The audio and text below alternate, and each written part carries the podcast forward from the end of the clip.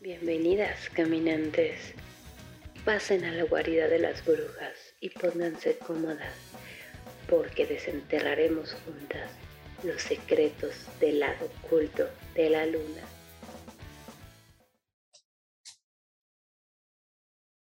Bienvenidas y bienvenidos a Brujas del Caos. Yo soy Beth Legarreta y como cada viernes me acompaña mi compañera Sofía Gillian que nos contará sobre la historia borrada de las mujeres en la magia. Sofi, hermosa, por fin estamos de vuelta después de tomarnos otro ratito. Ay, sí, perdónennos, perdónenme, la verdad es que emocionalmente estamos pasando, estuvimos ya, ¿no? Tanto, estuvimos pasando por momentos medio raros, medios complicados y pues la verdad, la verdad, la verdad, primero está nosotras. Güey, que era Mercurio retrógrado y luego. Ay, sí, ¿no? Pues el mundo en general, sí, ya. Y, luego la sombra de Mercurio retrógrado también. La chingada, y el capitalismo, güey. Y el machismo, y en fin. Pero bueno, aquí estamos de vuelta. Disculpen nuestras pequeñas vacaciones. Pero fue un trueque. Fueron unas pequeñas vacaciones, pero les dejamos el especial. Yes, así que, pues bueno, ya estamos de vuelta. Ojalá que pues puedan apoyarnos suscribiéndose, compartiendo esos videos, dando like, porque comentando por favor. muchísimo. Así que, ¿cómo ven? Y por, espérate, listos? Antes hay que hacer un pequeño anuncio, spoiler, de que vamos a estar dando más talleres. Sofi se va a aventar uno, yo me voy a aventar otro. Yes. Ya que estemos definidas, pero les van a Manténganse al tanto de nuestras redes. Sí, exacto. Ahora sí, vénganos. Vamos a empezar, Beth. ¿Estás lista? Claro que sí. este episodio sale dos días antes de Halloween. Así o que Prepárense para esta temática halloweenesca. Preparadísima. Aparte de que octubre es el mejor mes, ¿qué pedo? Aparte fue mi cumpleaños. Pues va, las lunas bien preciosas, muy feliz de que, hermosas. Aunque muy triste porque ya se va a acabar octubre, pero mi consuelo es que sigue noviembre. En fin, voy a dejar de divagar. Y luego diciembre. Yes. Pues bueno, hoy Beth, te voy a hablar de un tema que tenía muchísimo tiempo postergando, pero que ahora sí Venga, vamos a comenzar. Hoy vamos a hablar de las brujas de Erzsébet Báthory. ¡A huevo, güey! ¿Desde cuándo me estabas diciendo que querías este, hablar de eso? Ah, por fin, es el día, llegó el momento.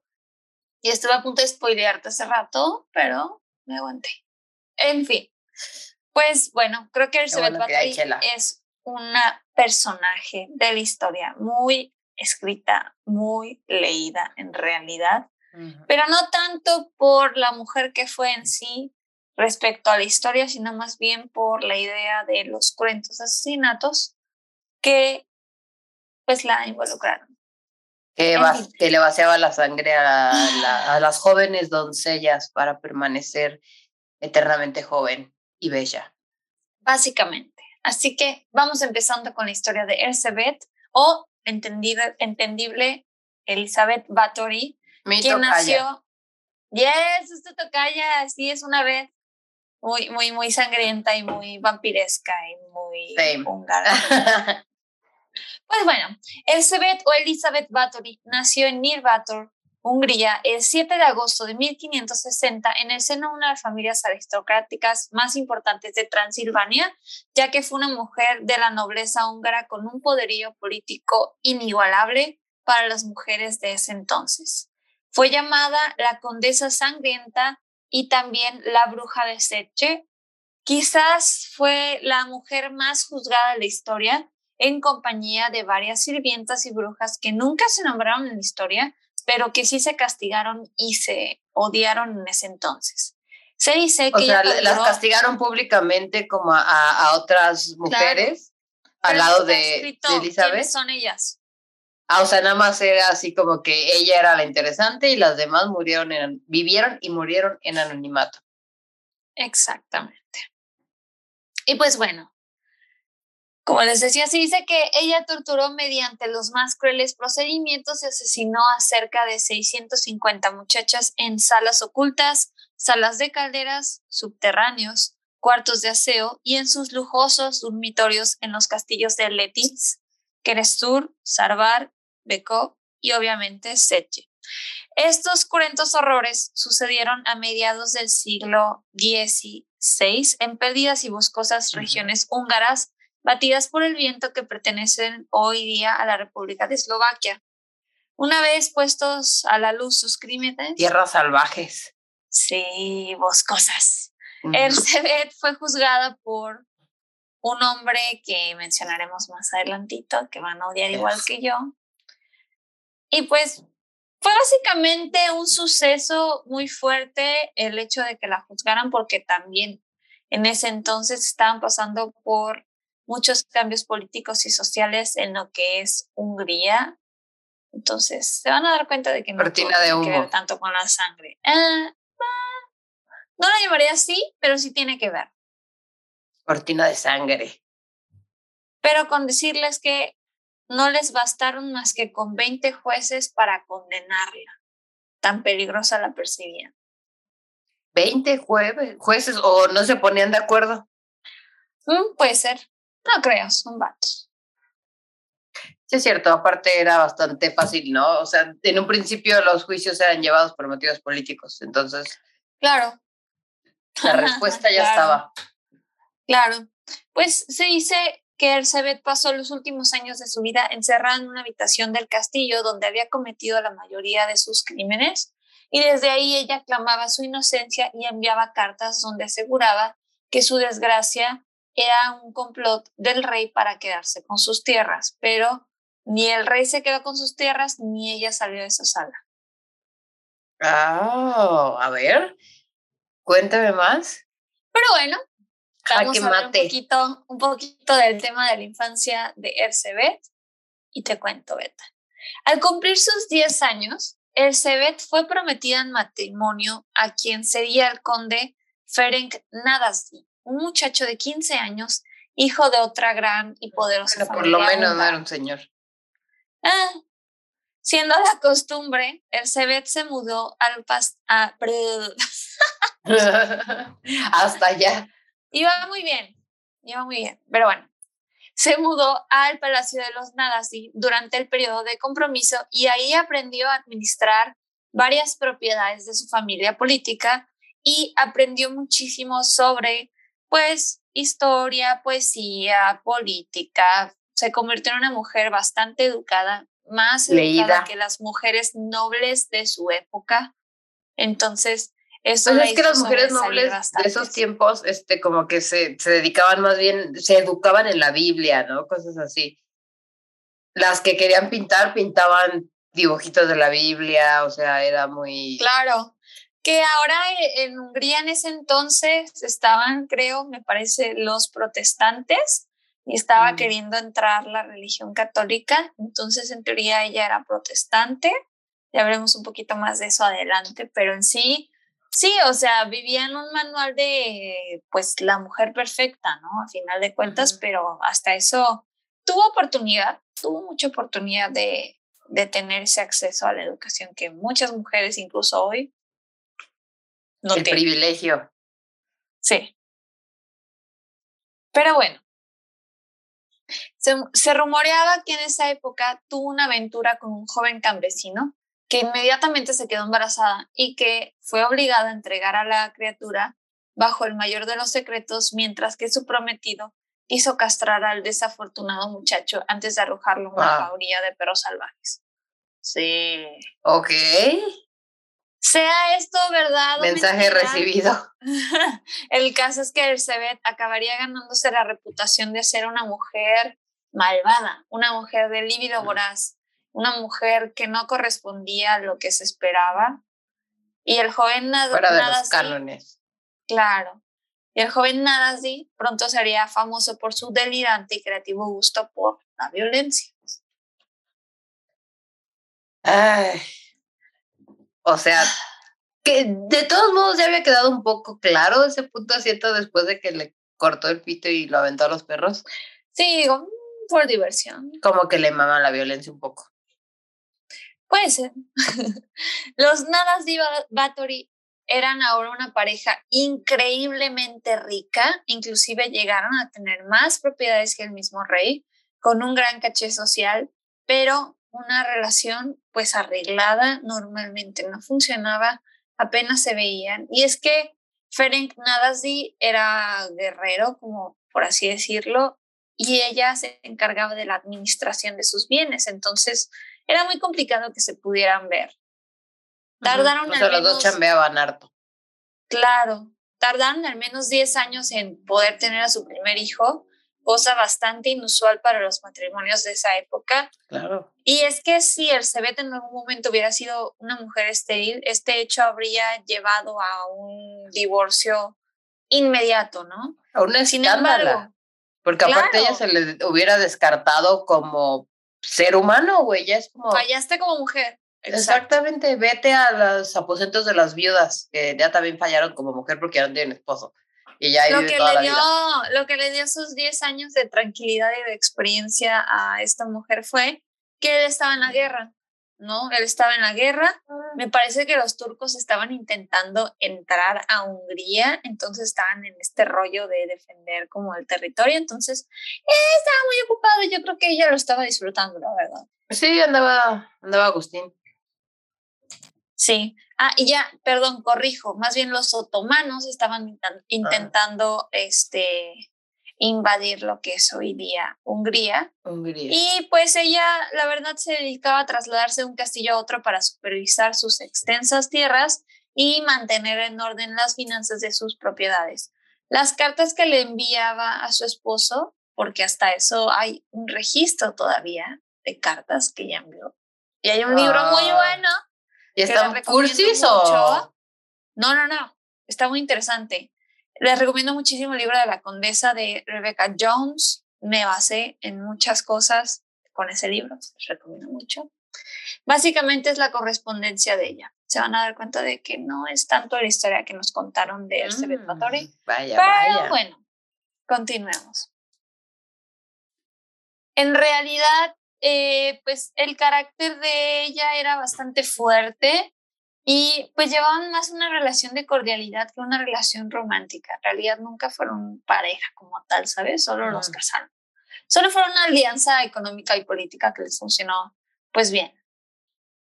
Sí, claro, y ni ella se metía en los sus business del güey, ni él en los de ella, y cada quien por su lado. Bueno, nomás le mató al amante, pero sí. Ah, bueno, sí, pero. y lo lanzó a los perros. Gajes del oficio, güey, son cosas que, pasan.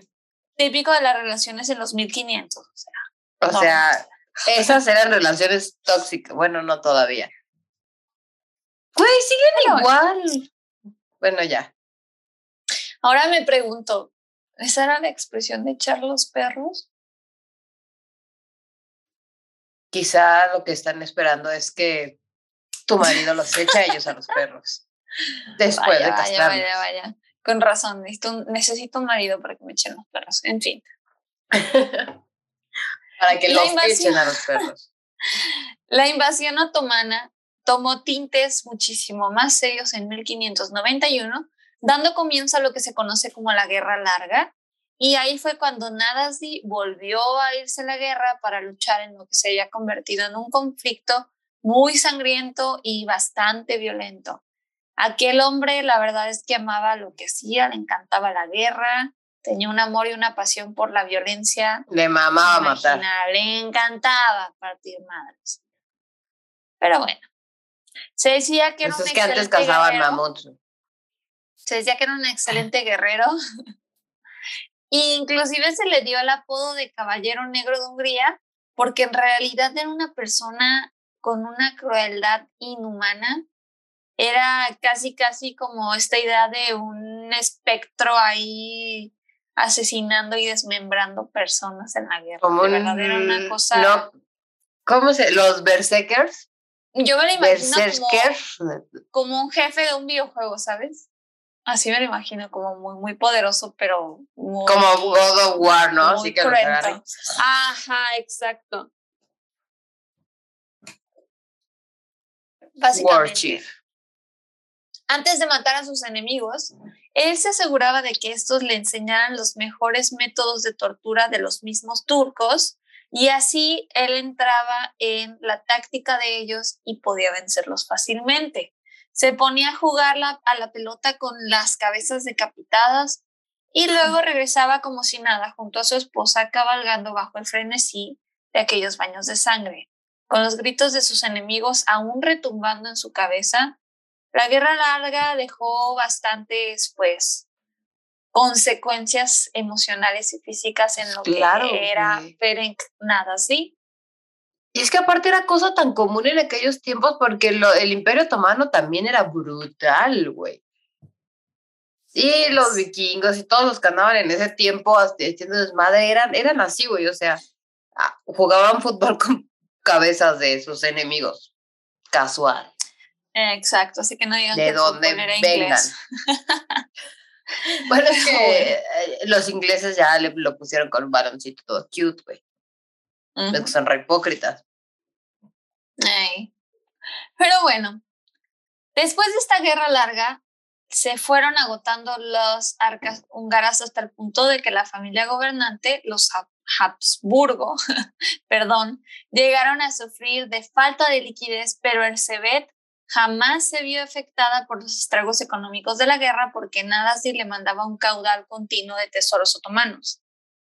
Ah, claro, los saqueos. Pues digo que ellos tenían más dinero que el rey, literal. Sí, pues o sea, entre sus fortunas combinadas, sus tierras y aparte los saqueos de guerra, los botines de guerra, pues, y lo que le pagaban a él, que me imagino que le habrán pagado. Se hicieron por matar gente que terminaron prestándole dinero al rey para que Hungría pudiese seguir con la guerra. Fíjate, como que va teniendo más sentido el que al final ella haya acabado como acabó siendo acusada de las cosas estúpidas que fue hmm. acusada. Hmm. No, vaya, vaya, vaya.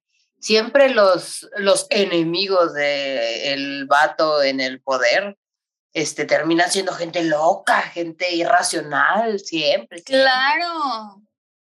Pues mira. Casual. Pero bueno, como ahora sentían que el rey les debía algo, la verdad es que ahí sí lo creo, empezaron a tener una sensación de sentirse pues invencibles políticamente, socialmente. Entonces, Bien verga. se dice que el Nadasdi no se veían, no se trataban, pero empezaron a estrechar vínculos con la práctica de una afición muy común entre ellos, y es que compartieron la tortura de sus jóvenes sirvientas. Ok. O sea, a ver, los hijos no los unieron como torturar a jóvenes sirvientas. Exacto. El amor es complicado. Ese es el sentido del verdadero, el verdadero matrimonio. La unión. Los valores de sangre. ahí están. Claro. Qué bonito. Ay, Dios. Nada así, claro está, estaba más que familiarizado con la violencia. Y es que mm. se ganó el título de Caballero Negro de Hungría sin haber dado cuenta de lo que estaba haciendo en realidad, ¿no? El CEBET ya contaba con alguna experiencia en la aplicación de castigos y es que con tantos sirvientes que ella tenía a su cargo diario, el maltrato se convirtió en algo completamente normal en ese entonces. El tú ser superior políticamente, socialmente a alguien, te hacían o se creían más bien con el derecho de maltratar físicamente y castigar físicamente a sus trabajadores. Y es que aparte, bueno, no sé si es el caso, pero muchas veces en esos tiempos, muchos de los esclavos de estos señores de la guerra venían de, de justamente de la guerra, ¿no? Cuando vencían o cuando saqueaban lugares, agarraban mujeres, hombres, niños y se los llevaban a sus, a sus países de, de esclavos y los tenían de esclavos. Exacto. Y es que, por ejemplo, Nadasi le enseñó muchas técnicas de tortura que él aprendió en la misma guerra a su esposa para poder controlar a sus trabajadores y sobre todo a los hombres, ¿no? Porque al final de cuentas era mm. una mujer, ¿no? Como una mujer iba a venir a, a decirme qué hacer, a pedirme que haga mi trabajo. Toda la técnica era, si se te pone el pedo, lo apuñalas en la costilla. Literal es atar un pedazo de papel untado en grasa, situarlo entre los dedos de los pies de un criado desobediente, y luego prenderle fuego. Oh, Una forma Me vi bien fresa. De entretenimiento que él le llamaba patear estrellas.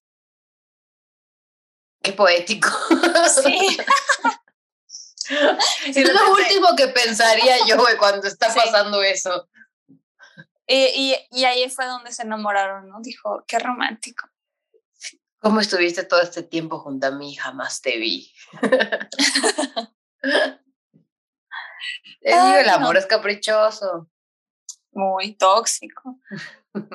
También se dice, le compró a Ercebet una especie de guante con garras que ella empleaba para rasgar la carne de sus criadas. Se dice que en una ocasión nada así untó con miel a una jovencita y la obligó a permanecer al aire libre para que los eh, piquetes de los insectos la torturaran literalmente. En resumen, él fue toda una fuente de inspiración para una persona como Arcebet. Y que, ojo, e, eso era totalmente legal, porque eran sus esclavos. O sea, no podían juzgarlos por matar o castigar a sus esclavos como ellos vieran necesario. Claro. Pero pues bueno, se decía que jamás había, jamás ha habido bajo el cielo un carnicero tan cruel como lo fue él. En la residencia de los Nadasdi, de vez en cuando moría alguna que otra joven criada. Pero esto no era algo anormal para entonces porque estaba la peste en Europa y además porque pues muchas veces se les pasaba la mano con los maltratos a los, mm, me causa conflicto esa palabra, pero a los dueños. Dios, qué feo. A los esclavistas. A los esclavistas, esa palabra. Ah, no sé. Es, que esclavistas es más de los. Es que esclavistas es más los que los comercian en sí, pero pues no sé. Como a los culeros. Básicamente, a los ojetes, a ojos de las clases más poderosas, aquellas jóvenes campesinas eran, pues, la verdad, objetos de usar y tirar. Y es que en 1514 se sofocó un levantamiento contra los señores feudales y se escribió en un código jurídico conocido como el tripartitum, que pues básicamente le redujeron los derechos de los siervos y los campesinos hasta casi hacerlos desaparecer. Al tiempo que... Lo increíble es que tenían en un principio. Ya sé. Pero pues a final de cuentas siempre estuvieron más protegidos los nobles que usaban de ellos y obviamente esa fue una oportunidad para ellos, ¿no? El CEBET no solo contaba con el amparo de la ley, sino que estaba por encima de ella. Básicamente, el rey de Hungría les debía dinero y ella se había convertido en una figura intocable. Llegó un momento donde Nadasdi murió y el rey le debía casi 18 mil florines, una deuda prácticamente imposible de saldar, y bien protegida en su escabroso castillo en lo alto de un cerro, el Cebet podía hacer lo que le diera la gana, literalmente. y ya viuda, güey. Claro, y era libre. Pero eso no significaba que no hubiera nadie que reparara en las cosas desagradables que le pasaban a las sirvientas del Cebet. Y es que habían... ¿Ya se ha venido? Mm, pues ahí estaban existiendo, viviendo la vida. Rolando, tratando de alejarse de su Tratando de aguantar los gritos del castillo. Los fantasmas. De hecho, se decía que habían monjes que vivían cerca de la zona y tenían que tapar con piedras los huecos de sus monasterios porque no toleraban los gritos de tortura. Para que no se salieran los monjes por los niños. ay, yo, ay. yo hablando de, desmembramiento. es de susto, es de susto todo. todo. Qué horror.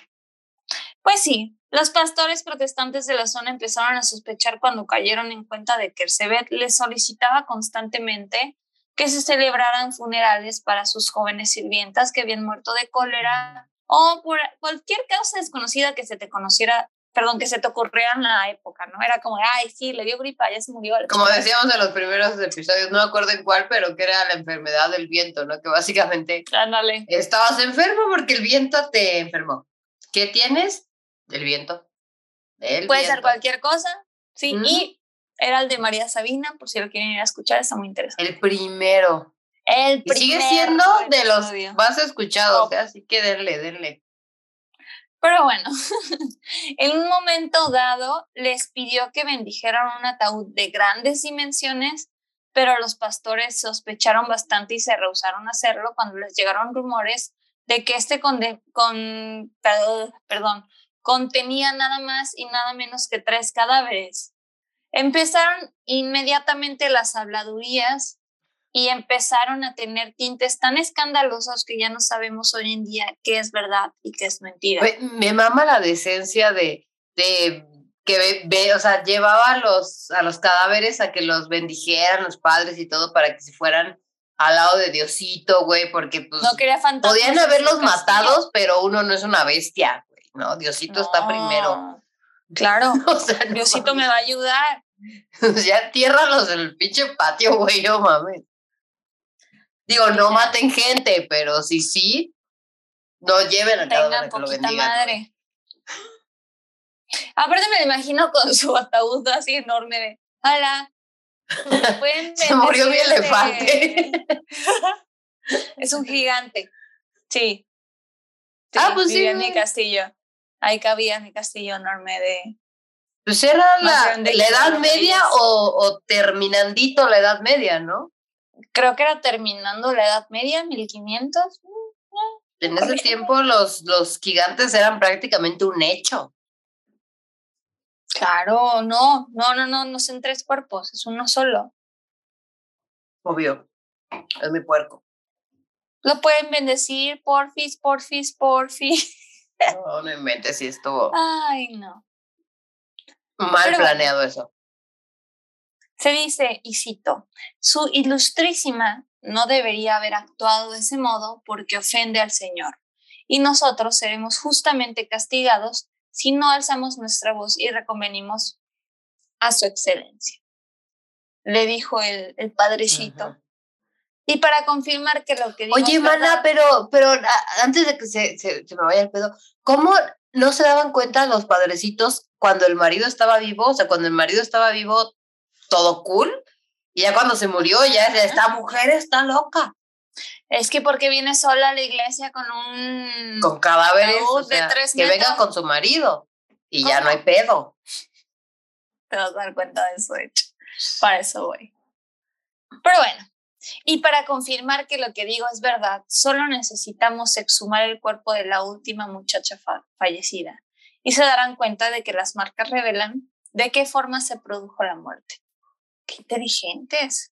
Oh, autopsia, ahí nació la autopsia y Sherlock. Y ahí fue cuando la condesa le dijo que sus parientes no tolerarían tan vergonzosas acusaciones, a lo que el pastor le respondió, perdón.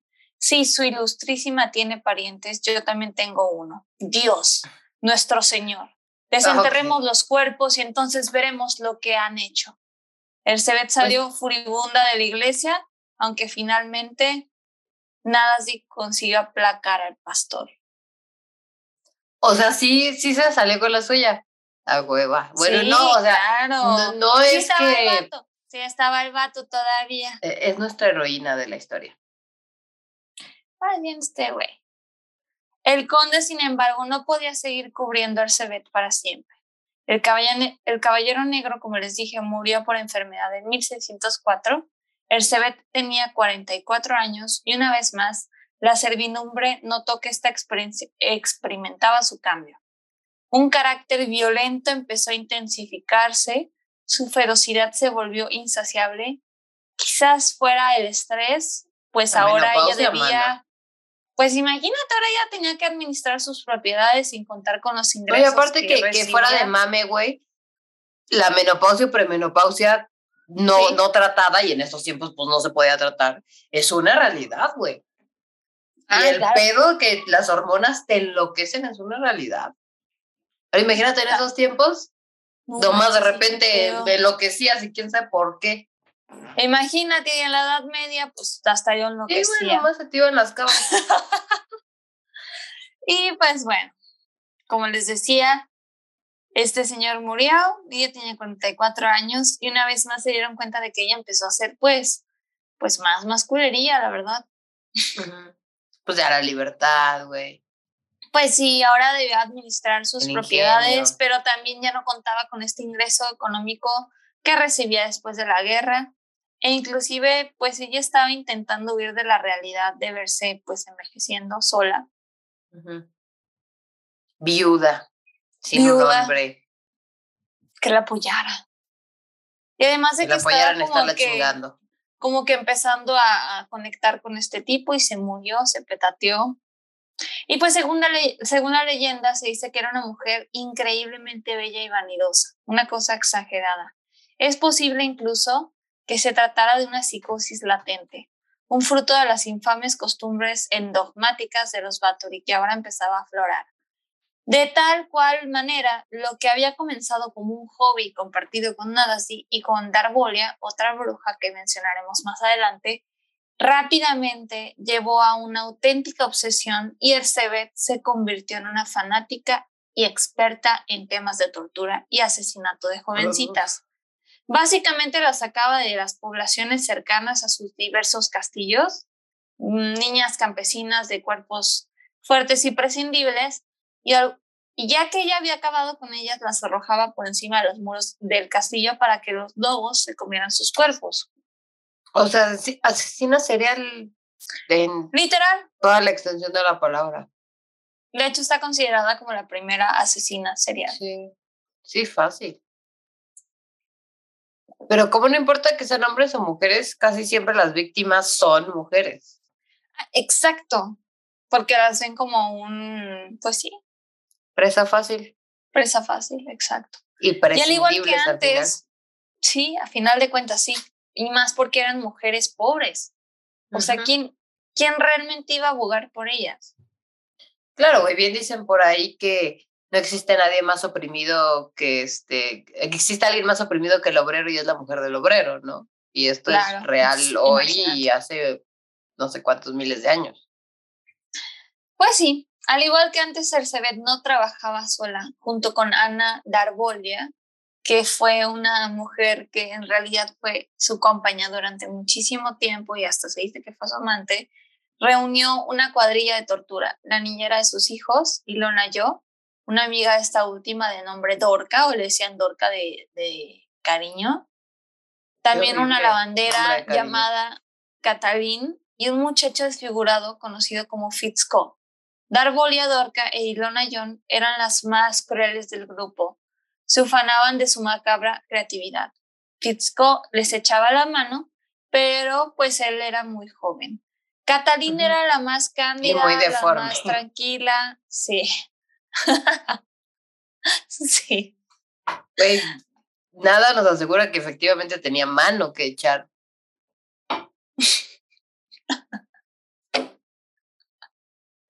Ay, no lo sé. Yo me lo imaginé más bien como si tuviera quemado su cara o algo así. Y así, antes de que nos cancele.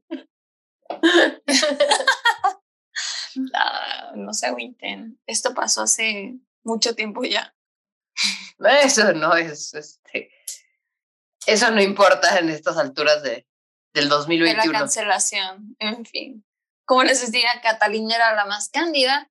Intentaba siempre llevarles comida a, las, a escondidas a las destrozadas muchachas y siempre se compadeció de ellas. En una ocasión sufrió los golpes en sus propias carnes cuando se negó a participar en la tortura.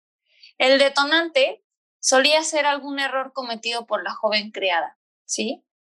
El primer caso fue una mujer que estaba cepillándole el cabello a la condesa, dio un mal tirón de cabello y ella le dio una cachetada. Con la cachetada al parecer le sacó la sangre, entonces un madrazo. Y ahí fue pues, cuando se dieron cuenta de que... sí, ahí fue cuando se dieron cuenta de que la sangre, o, o ella creía que la sangre la rejuvenecía. Ok. O sea, sí creía ahí empezó, sí, de ahí empezó como esta idea y este pensamiento de, ok, me haré más joven si obtengo sangre de ellas, pero ¿qué maneras de obtener sangre? Podía sacárselas con una jeringa, güey, ¿por qué la violencia? Bueno, pues es que de ahí venía, eso era lo divertido para ella, ¿no? Se dice, el Cebet solía empezando, pues, solía, perdón, empezar abofeteando, pateando, golpeando a alguna sirvienta, pero esto no era más que un aperitivo. Finalmente acababa ideando algún castigo de lo más eh, pues ocurrente con la idea de satisfacer su sed de sangre. Por eso ahí viene el mito de que era vampira. Ah. A las que se equivocaban con la costura, las torturaban con agujas, mientras que una muchacha que robó una moneda la marcaron con ese mismo objeto tras convertirlo en un pedazo de metal candente, también Ersebet la sometía a juegos mentales. Les clavaba agujas en los dedos y les decía, si a la, si a la putita le duele, que se la saque. Entonces, sí. Entonces, cuando las chicas se sacaban las agujas, Ersebet les seccionaba los dedos. Con frecuencia. putita, y les cortaba el dedo. Sí. Ay, amiga, lo suena chistoso, perdón. Es para procesarlo, es para procesarlo. Sí. Con frecuencia desnudaba por completo a sus sirvientas antes de golpearlas y una vez que estaba demasiado enferma como para levantarse de la cama, eh, perdón, en una ocasión cuando estaba demasiado enferma como para levantarse de la cama, arrancó de un mordisco un pedazo de ah, carne del rostro de una chica. O sea, enferma. Sí. ¿Qué pedo? Sí. No mames, güey. Ahora entiendo de dónde viene que era vampira. Vampira, probablemente. No, pues era una, no sé cómo decirlo, güey, psicópata. Una culera. Varias rayitas más arriba de culera ese pedo ya. No importa el castillo en el que ella estuviese instalada, el Cebet siempre disponía de cámaras de tortura específica para sus juegos. Y es que las brutalidades que ella pues llevaba a cabo parecían divertirla cada vez más, pero siempre empezaban a ser más atroces. Esta cuadrilla de tortura que quemaba a las muchachas con hierros candentes o las golpeaba hasta que sus cuerpos reventaban. En una ocasión, el Cebet introdujo sus dedos en la boca de una sirvienta y le rasgó la cara de parte a parte. También se hablaba de la existencia de unas pinzas que empleaban para arrancarles la carne a las jóvenes. Incluso se rumoreaba que las obligaban a practicar el canibalismo. Pero como les decía anteriormente, ya no sabemos qué es verdad o qué es mito. Pero bueno, continúo. Yo ya bien impactada, güey. Qué bueno que tengo cerveza el día de hoy. Sí, sí, sí, sí. No podemos tener un episodio con agua natural o jugo. No es. Bueno, quizás jugo de, de guayaba. De naranquita. Con nuestros kilitos. De guayaba. Uy, qué rico. Pues bueno, básicamente todas sus eh, acompañantes, sirvientas, brujas se encargaban de las partes de torturarlas. Ok. A Dorca le encantaba seccionarles los dedos a las sirvientas con unas cizallas, a Darbolia le gustaba darles 500 latigazos y Ercebet gozaba con todas 500, ¿eh? Qué precisión. 501 ya todo estaba arruinado y había que empezar desde el principio. Y a lo mejor se la madreaba Ercebet. Maybe. El Cebet gozaba con todas y cada una de aquellas variedades, allá donde fuera, confesó y yo. Buscaba de inmediato un lugar donde pudiésemos torturar a las muchachas. Un lugareño escuchó de boca de varias sirvientas que su señora no podía comer ni beber sin antes haber presenciado cómo mataban de forma sangrienta a una de sus criadas vírgenes. Pues que no coma ni beba, no más. Chale. Al parecer Elizabeth no se sentía completa sin la muerte a su alrededor. Y es que la leyenda de la condesa Bathory se fue inflando, inflando, inflando más, con más proporciones ridículas, con muchos rumoreos. O sea, como eso de los dedos en la boca, realmente. Pues como God of War también, güey. Y él es un God, o sea. Pues casi lo mismo que el este, ah, se me fue el nombre del que está basado el Conde Drácula. ¿El de Bram Stoker o a qué No, eh, Vlad, Vlad del Imparador. Ay, no sé. Que ya no se sabe. E, el vato, es que no me acuerdo de dónde era, pero que atravesaba a, a sus víctimas ah. con, en, palos, güey, por eso era Black del Impalador. Y, y, dice que se tomaba la sangre que salía así, los güeyes estaban así como puerquitos ¿Qué? O sea, pues sí. Y de ahí viene Drácula. Bueno, la leyenda de todo este pedo de los vampiros y todo eso. Y es que estabas en un castillo, en Europa medieval, no trabajabas, ¿qué hacías? Todo era sangre, güey. Era como vivir en el metro todos los días, el periódico, el metro todos los días, güey. Ay, qué horror. Pues como te decía, cada vez más y más se, fue, se le fue agregando relatos cruentos, proporciones ridículas de los rumores que se dieron en ese tiempo, con una fuerte combinación de sexo, narcisismo y sangre. Se le puso de que era lesbiana, de que era bruja, uh. entonces o sea, que mate doncellas, ok, pero lesbiana, güey, eso sí ya, por favor. lo que no se espera de una mujer era el uh ¿no? O sea, eso tiene sentido en cuanto a ser una asesina serial, la neta, eso no se espera de una mujer ni actualmente, pero pues siempre existe la excepción. Claro. Y es que además se afirmaba que era tanta la sangre que se derramaba durante las sesiones de tortura que se podía recoger del suelo tomando un cuenco con las manos, lo que significa que Ersebet no parecía demasiado interesada en almacenar sangre y aún menos en bañarse en ella. La valiosa sangre que era demasiado, demasiado interesada en almacenar y aún menos en bañarse, pues emanaba de sus víctimas. resulta que la primera mención de sus baños de sangre data de más de un siglo después de su muerte. Apareció un libro en 1729, no sé qué me pasa con mi lengua, perdón, titulado Trágica historia que fue escrito por un erudito jesuita después de que éste descubriera las transcripciones del juicio de Battle. Sin embargo, resulta bastante comprensible que el rumor de los baños de sangre haya perdurado hasta el día de hoy. No solo es una imagen cautivadora por la historia, porque en realidad es una muy buena historia de terror, Sí, va para best, bestseller, güey. Sí, lo fue, literal.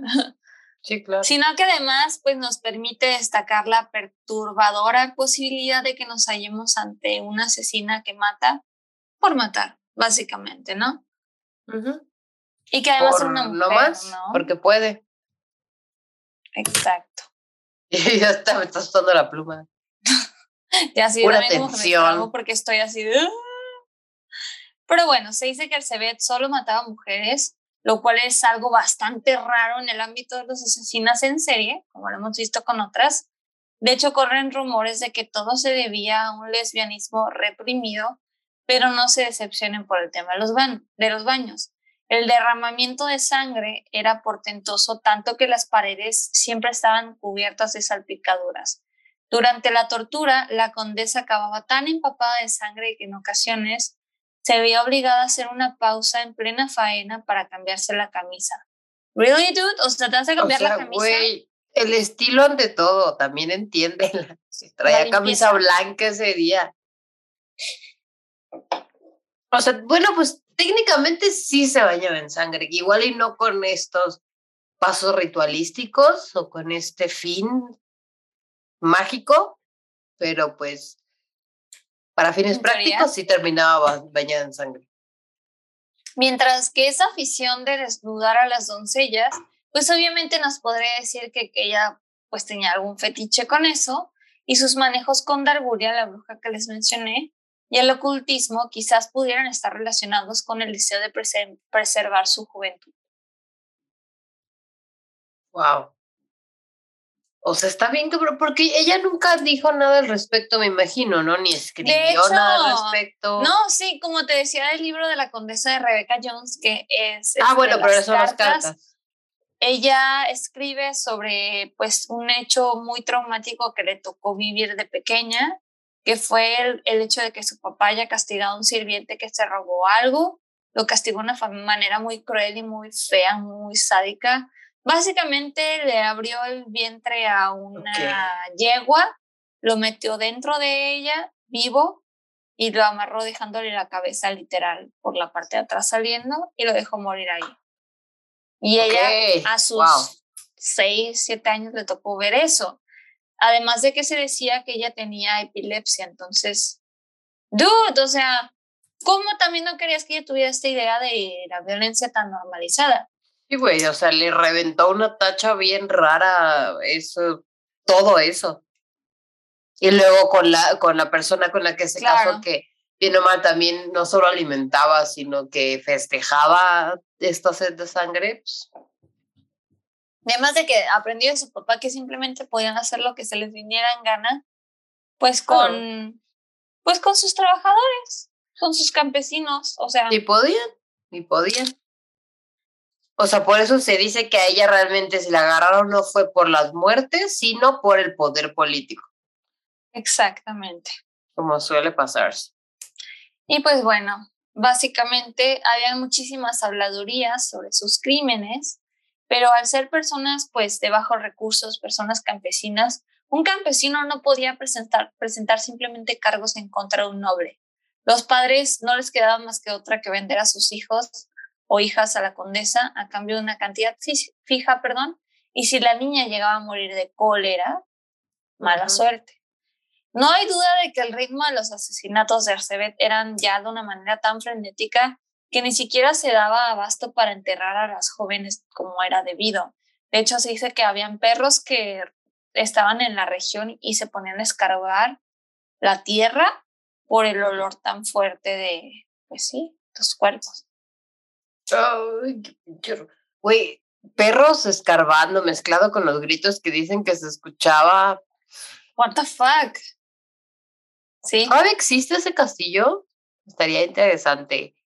no, sí, de hecho hay, ruinas. Búsquenlas en Google.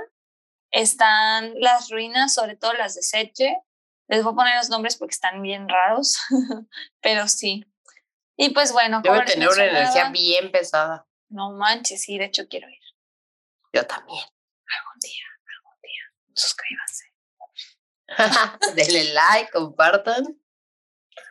En 1609, su colaboradora Dargulia había muerto de un infarto y su economía empezaba a hacer aguas.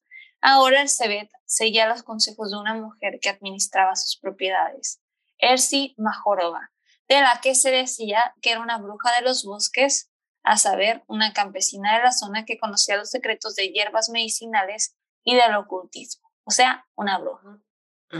Es más probable que a estas alturas la condesa se hubiera vuelto media loca de soledad.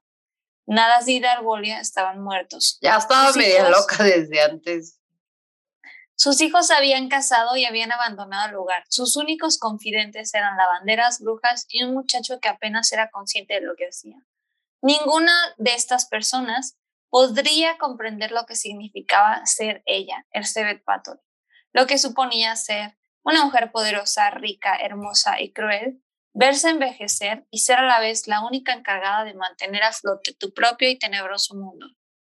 De alguna manera... Y las tumbas de, de, las doncellas. Y la culpa y la ansiedad que es ¿Crees que sentía culpa, Mana? ¿Alguien que ya llegó a ese punto? Yo pienso que en algún momento sí, aunque llevaron un proceso legal en su contra y a final de cuentas ella nunca, pues, pues nunca quiso confesar. Es extraño. O sea, sí, así como ella nunca se arrepintió de nada. Chale.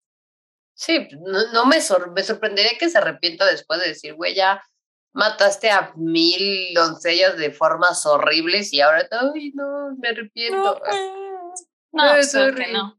Sí, no mames, pues ya, güey, ya. Pero básicamente llegó a haber tantos asesinatos de jovencitas que, pues la verdad, el rey empezó a hartarse un poco de la situación y lo vio como una oportunidad para librarse de una gran deuda y apoderarse de sus vastas propiedades.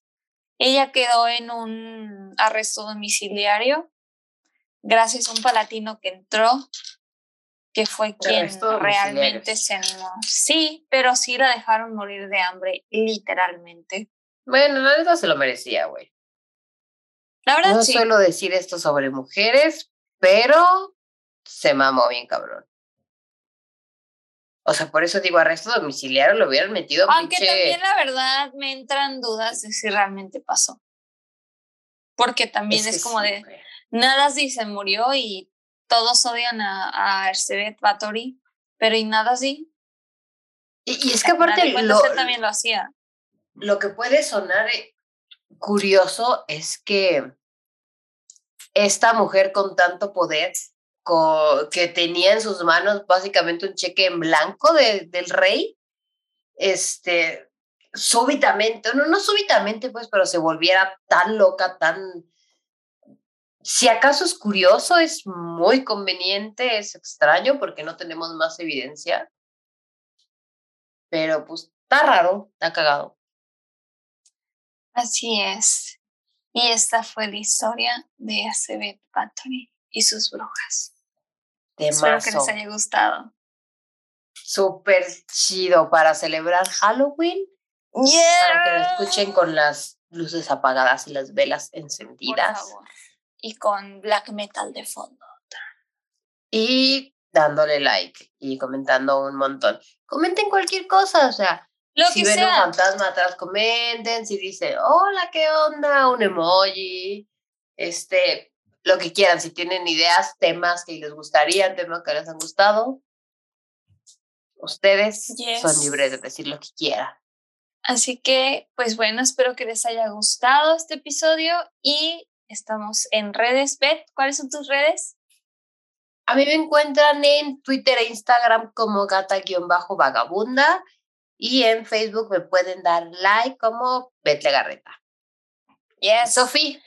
A mí solo me encuentran en Instagram como Sony-Gillian y pues en Twitter como Sony-Gillian y creo que es todo. Así que... follow, follow, follow. Recuerden por favor también seguir a Brujas del Caos en Facebook y también en Instagram. Estamos ahí y obviamente suscribirse y darle like a este video y activen la campanita. Así que pues esperemos que pasen un maravilloso viernes, de verdad, muy brujeril y muy... Listas para pedir calaverita. Tétrico.